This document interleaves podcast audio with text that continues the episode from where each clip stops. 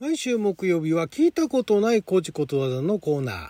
今回は夏にまつわる古事ことわざを紹介していきたいと思います。あなたの12分をちょっと拝借。こんにちは。ラジオ神の神ふみかつです。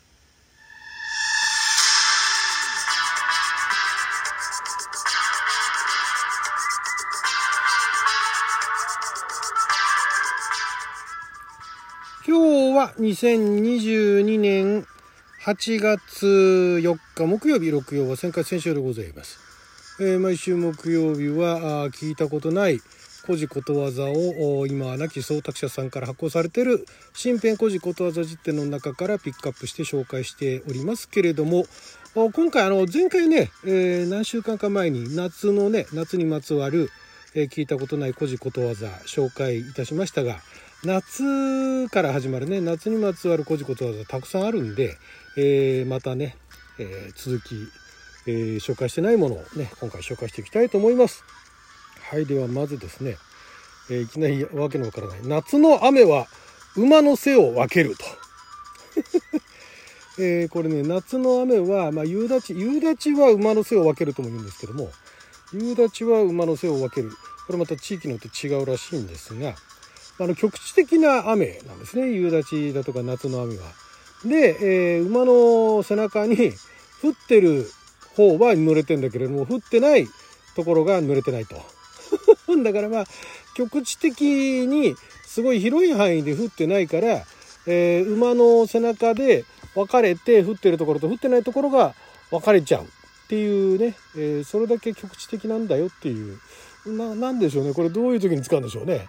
なんかあの本降り本降りっていうかあの全域的にねすごい広範囲に降ってるわけではないと。いうことを表すことわざのようですけども、まあ、夏の雨は馬の背を分けるくらいだからねっていうね。だからすごい隣町で降ってたんだけどこっちでは降ってないねっていうのいうのがあった時にねすごい雨でしたよそしたら「こっち全然降ってなかったね。夏の雨は馬の背を分けるからね」なんて言われても。ちょっと今だったらね今だったらピンとこないかもしれないですけどもね。当時の人はそういう使い方してたんでしょうかね。えー、馬の背を分けたねみたいな。それだともうもっとよく分かんないかもしれないけどね。はい、えー、では続いてですね。またさらに分からない。夏のイカは目につく。冬のイカは手につく。というこれは息のね、えー、ことわざだそうですけども夏は夜が短くて眠いし冬は寒くて手が冷たい。それを我慢する根気の良いものが良い漁をするということというね。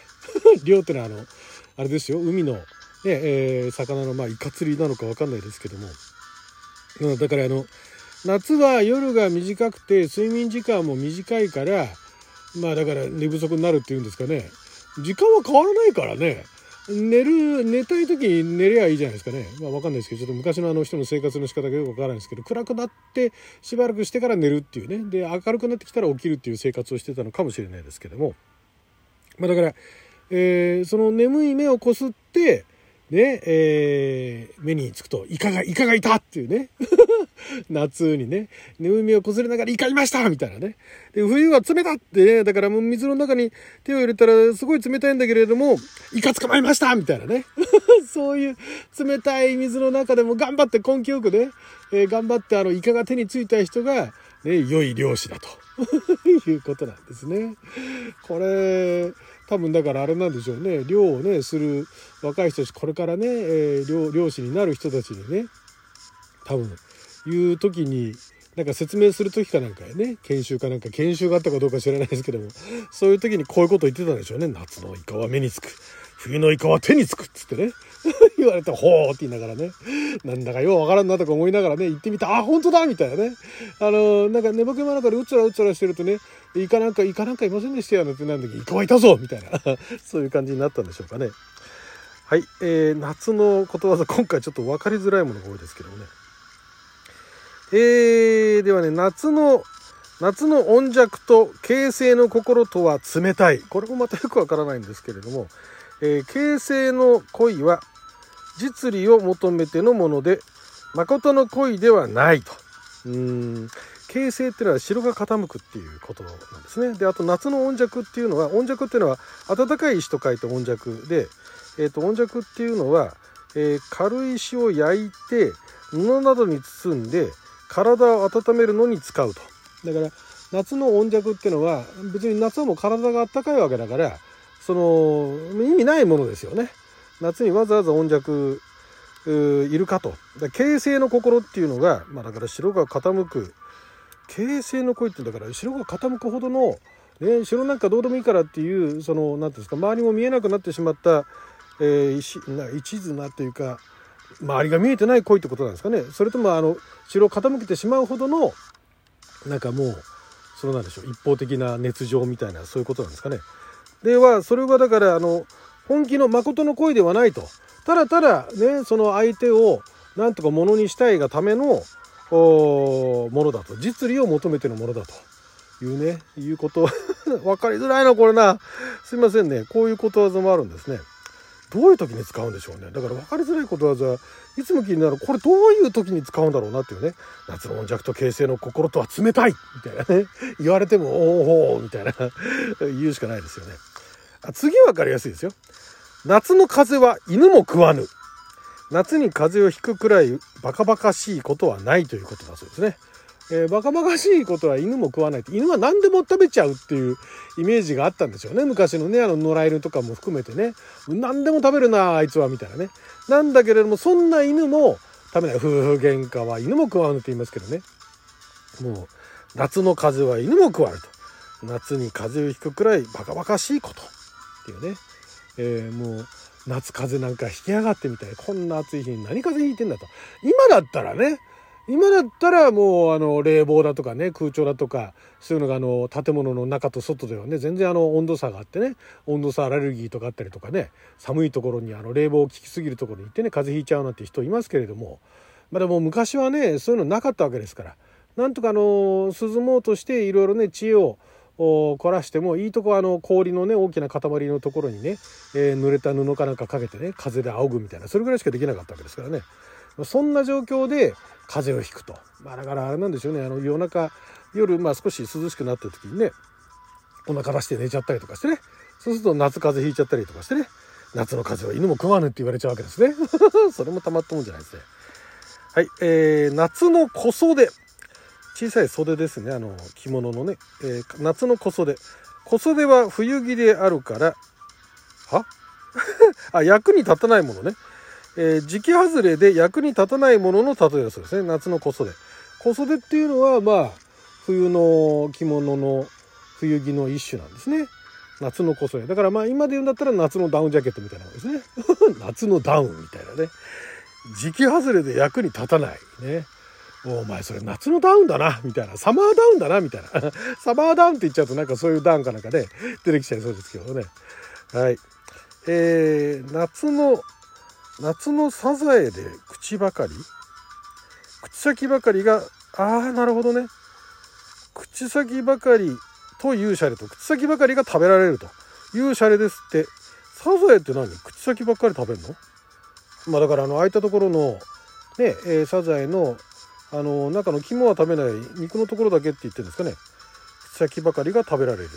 夏のサザエで口ばかりだと。これあの山口あたりで言われてたそうですね。お前夏のサザエだなみたいな 感じでもう略されちゃうんですかね。この夏サザエみたいな 感じで 言われちゃったんですかね。口ばっかりだなみたいなね。実行を伴わない口ばっかりだってことを夏のサザエって言われたみたいですね。へえなかなかこれこれ今使えるんじゃないですか？まあでもいきなりね、サザエ出されても何のことだかようわからんって感じでしょうけどね。はい、えー、では続いて、夏のそばはママ子にやれ。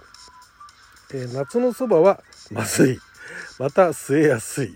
ひどいな。夏のそばは犬さえ食わない。やっぱり犬も食べないんですね。ママ子にやれっていう。これ厳しいですね。えー、ママ子に、ママ子だったらやっていいのかって話ですよね。えー、これ厳しいな。夏のそばはママ子にやれ。夏のそばはまずい。っていうことなんですね。ひどいですね。夏のそば美味しいそばありますよね。ちゃんとね涼しくあの管理してればね。はい。えー、あそうか。夫婦喧嘩と夏のそばは犬も加わるなんだ。ああなるほど。夫婦喧嘩だけじゃなかったんだ。あそこに夏のそばも加わるんですね。大変ですね、夏のお蕎麦屋さんね、昔のね。今は違うでしょうけども。私あの年がら年中蕎麦食べても全然ね、OK な人間ですけど、昔は厳しかったんでしょうね。夏の蕎麦は。はい、えー、夏の土曜三郎。大子巻き。うん、これ長野の方言じゃないや。長野のことわざらしいですけど、夏の土曜の入りから3日目頃は大根の種まきに良いと。なるほど。夏の土曜三郎大子巻きって言って覚えたんでしょうね。あ、今だと。ね、もうこの大根の種まくのは今だと。夏の土曜の入りからもう今頃だと。ねえー、もうだからそうやって覚えてこの時期になるとみんな大根の種をまいたってことなんでしょうかね長野の方でね。えー、夏の土曜に古地3日吹きゃ米の相場が下がる。古地ってのは東の風と書いて古地ですね。これ和歌山のことわざ。土曜の照り込みによって米は豊作になると。へえ豊作になるから相場が下がるんですね。へえあそういうそういうのがあの通例だったんでしょうね昔はね。へえ夏のバカは奥に座る。夏は、えー、部屋の端に近いところに座るのが涼しくて良いと。ああ、なるほどね。部屋の端の方が、まあ風通しがいいってことなんでしょうね。でもバカはそんなことわからないから奥に座っちゃうって言うんでしょうね。これ ひどいな、これ。夏のバカは奥に座ってから奥に座ると、おいおい、夏のバカは奥に座るもんだと。こっち来いみたいな感じに言われちゃうんですかね。へえー。さあ、もう一つ。あ、夏のハマグリは犬も食わぬ、犬も食わぬシリーズたくさんありますね。夏はハマグリの味が落ちるから夏のハマグリは犬も食べないんだそうですよ。ね夏、夏のなんとかとかね、えー、犬食べないものたくさんありますね。何でも食べるって言われてたのにね、結局あの食べないものが、まあ、だからそんな犬でも食べないっていうのを表すのに、まあ、夏のハマグリだとかね、で最後に犬も食わぬってやった時はね、もうそれはもう、もう誰も手つけないもんだよと。ねえー、意味がないもんだっていうことなんでしょうね。はい、ということで12分間の記者のお時間いただきありがとうございました。それじゃあまた。